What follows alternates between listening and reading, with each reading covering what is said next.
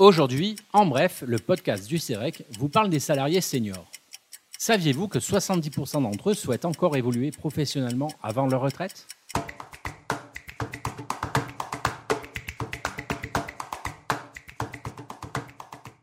Grâce au dispositif d'enquête sur les formations et les itinéraires des salariés, le CEREC a pu se pencher sur les fins de carrière des plus de 50 ans.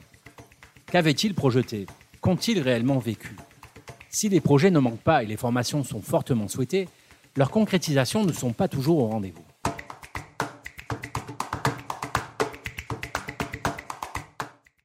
L'étude menée a permis de regrouper ces salariés en quatre groupes qui représentent autant de perspectives de dernière partie de vie active.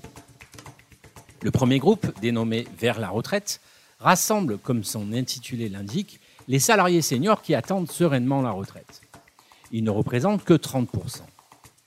Il s'agit de salariés intégrés depuis plus de 10 ans dans l'entreprise, où leurs compétences sont reconnues, mais qui n'ont plus de possibilité d'évolution professionnelle.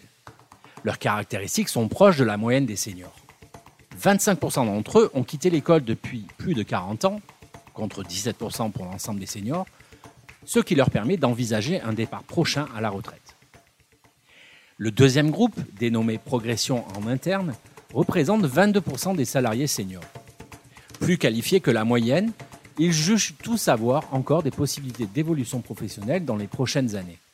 29% sont demandeurs de formation contre 18% pour l'ensemble. Le troisième groupe, intitulé Montée en compétences, concerne 30% des salariés seniors. S'ils sont les plus nombreux à formuler un projet professionnel dans les 5 ans à venir, 93% contre 68% pour l'ensemble, c'est parce qu'ils font face, plus que les autres, à des carrières bloquées et à des risques de perte d'emploi. Ils sont les plus nombreux à vouloir se former, 66% contre 48% pour l'ensemble, même si seuls 21% en font la demande. Enfin, le dernier groupe, appelé reconversion, réunit 18% des salariés seniors. Confrontés à des conditions de travail dégradées, ils sont les moins satisfaits de leur situation professionnelle, tant au niveau de l'intérêt du travail que de la rémunération. En conséquence, ils sont candidats à de profonds changements. 37% souhaitent changer de métier et 30% souhaitent changer d'entreprise. Pour autant, si 57% désirent se former, seuls 7% en font la demande. Leur passé professionnel est souvent marqué par l'absence d'évolution, la précarité et le chômage. Entre désir d'arrêter sa carrière et souhait d'évoluer, il ressort de cette étude que tous les seniors ne sont pas logés à la même enseigne.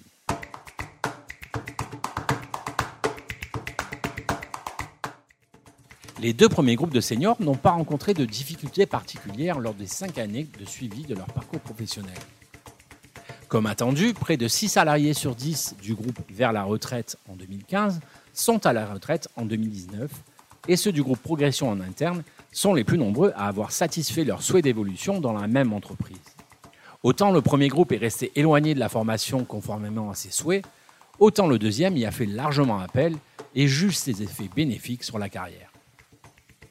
Les itinéraires professionnels des deux autres groupes ont été plus difficiles. S'ils avaient beaucoup d'attentes envers la formation, peu ont réussi à concrétiser leurs souhaits cinq ans après. Pour les salariés issus du groupe Monté en compétences, le fait d'accéder à la formation n'a pas suffi pour réaliser leurs souhaits d'évolution. Ceux du groupe Reconversion demeurent les plus en difficulté et les plus éloignés de la formation. Ils sont ainsi les plus nombreux à déclarer que leurs souhaits de formation n'ont pas été réalisés et sont aussi les moins nombreux à s'être formés.